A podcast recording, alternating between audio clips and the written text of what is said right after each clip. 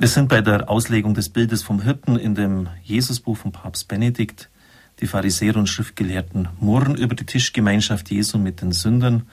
Und da erzählt der Herr sozusagen zu seiner Rechtfertigung das Gleichnis von den 99 daheimgebliebenen Schafen und dem einen verlorenen. Der, Scha der Hirte geht diesem Schaf nach, sucht es und findet es, nimmt es voll Freude auf seine Schultern.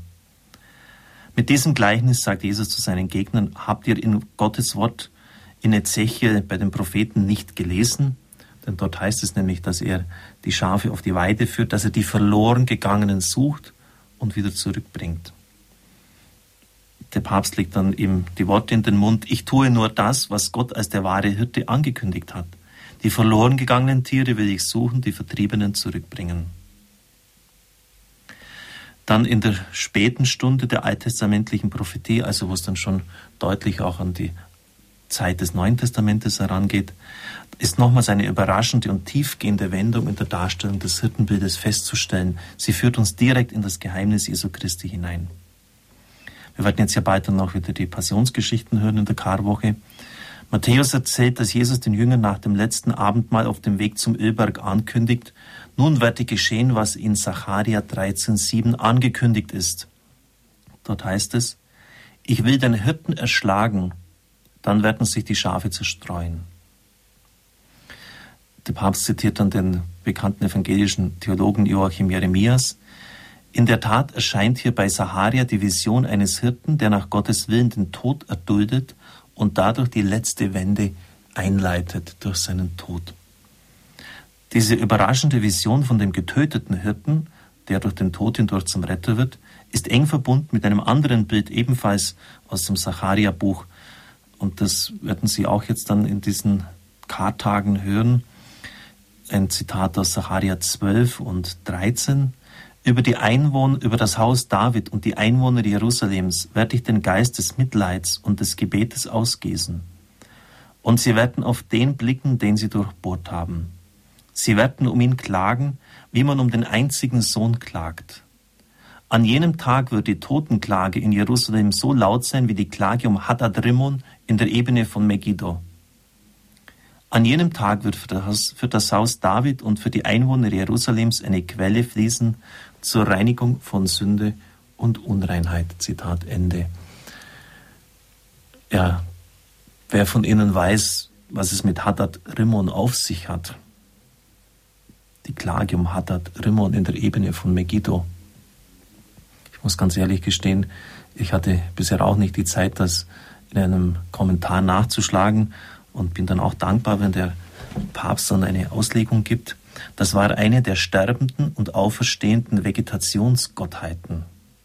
Im Zusammenhang mit dem Brot sind wir schon dieser Gottheit begegnet, nämlich Tod und Auferstehung des Korns wird ja bei diesen Brotbildern vorausgesetzt.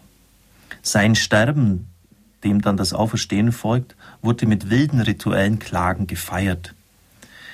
Sie wurden denen, die das erlebt haben, geradezu zum Urbild von Trauer und Klage überhaupt. Natürlich ist für den Propheten Zacharia Hadad-Rimmon eine der nichtigen Gottheiten, die Israel verachtet, als mythische Träume durchschaut.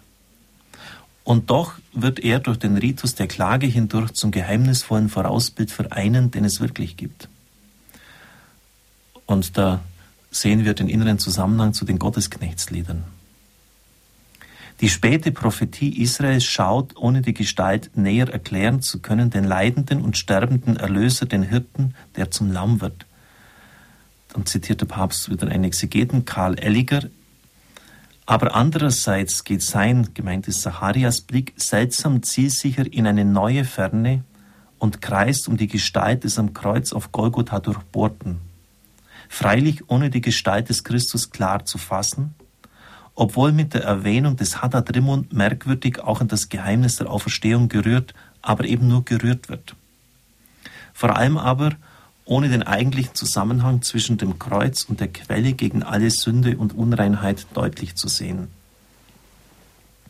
Wenn bei Matthäus Jesus selbst am Anfang der Passionsgeschichte Sacharia 13,7 das Bild vom getöteten Hirten zitiert, So schließt Johannes den Bericht von der Kreuzigung des Herrn mit dem Hinweis auf Saharia 12,10. Sie werden schauen auf den, den sie durchbohrt haben. Nun ist es klar. Der Getötete und der Rettende ist Jesus Christus, der Gekreuzigte. Johannes verbindet dies mit der Vision der bei Saharia angekündigten Quelle zur Reinigung von Sünde und Unreinheit. Aus Jesu geöffneter Seite strömen Blut und Wasser. Der Soldat, der die, mit der Lanze die Seite Christi öffnet, besonders am Jesu Freitag schauen wäre auf dieses aufgerissene Herz. Jesus selbst, der am Kreuz durchbohrte, ist der Quell der Reinigung und Heiligung für die ganze Welt. Johannes verbindet dies des Weiteren mit dem Bild vom Osterlamm, dessen Blut reinigende Kraft hat. Sie werden kein Gebein an ihm zerbrechen. Damit schließt sich am Ende der Ring zurück zum Beginn des Evangeliums, als der Täufer Jesus erblickend gesagt hatte, seht das Lamm Gottes, das die Sünde der Welt hinwegnimmt. Das Bild vom Lamm, das in der Apokalypse bestimmend ist, umschließt so das ganze Evangelium und deutet im tiefsten auch die Hirtenrede, denn deren Mittelpunkt ist die Lebenshingabe Jesu. Allein dieser Abschnitt ist jetzt so, liebe Freunde, liebe Zuhörer unseres Radios, so gefüllt, dass man das eigentlich noch zweimal lesen muss, bis man wirklich die ganze Fülle aufnimmt. Und so geht das fast die ganzen 400 Seiten beim Papstbuch. Und deshalb macht es schon Sinn, dass wir das immer wieder auch in Abschnitten genießen, möchte ich fast sagen, zur Kenntnis nehmen. Es macht jetzt nach dieser Auslegung vielleicht nochmals Sinn, Sacharia 12, 13 vorzulesen. Vor diesem Hintergrund des Erklärten jetzt, vielleicht mit kurzen Einschüben noch von mir. Ich werde über das Haus David und die Einwohner Jerusalems den Geist des Mitleids und des Gebets ausgießen. Karfreitag, Mitleid, denken Sie an die trauernden, die weinenden Frauen unter dem Kreuz an Johannes. Sie werden auf den blicken, den sie durchbohrt haben, wird bei Johannes und auch in der Apokalypse zitiert. Nämlich, wenn Christus auch wieder zum Gericht kommen wird in der Apokalypse, dann werden jene, die auch durch ihre Sünden mit dazu beigetragen haben, Christus zu durchbohren, mit den Sätzen auf ihn schauen. Sie werden um ihn klagen, wie man um den einzigen Sohn klagt, den einzigen Sohn, der einzige Sohn des Vaters. An jenem Tag wird die Totenklage in Jerusalem so laut sein wie die Klage um Hadad Rimmon, um die Klage von einem Gott, der stirbt und aufersteht, heißt das ja. So eine Vegetationsgottheit. Und an jenem Tag wird für das Haus David eine Quelle fließen zur Reinigung von Sünde und Unreinheit, Blut und Wasser aus der Seite des Herrn. Etwas, was mir der Herr in der letzten Zeit immer mehr so schenkt, und ich möchte Sie gerne in diese Bewegung mit hineinnehmen, ist ein immer tieferes Verständnis des Alten Testamentes. Es ist unglaublich, was dort alles vorausgebildet ist es gibt fast nichts vom Neuen Testament, nichts Wichtiges, das nicht dort schon angekündigt worden ist. Und es ist einfach schön, dies immer mehr wahrzunehmen. Da, da, da gibt es einen, der souverän durch die ganzen Jahrhunderte der Inspiration hindurch alles führt und leitet und sinnvoll, zweckvoll auf ein Ziel zuführt. Und das gilt auch für unser persönliches Leben. Und deshalb können wir diesem Gott trauen. So darf ich Ihnen den Segen spenden. Es segne und behüte Sie der mächtige Gott, der Vater, der Sohn und der Heilige Geist. Amen. Ich wünsche Ihnen einen gesegneten Tag.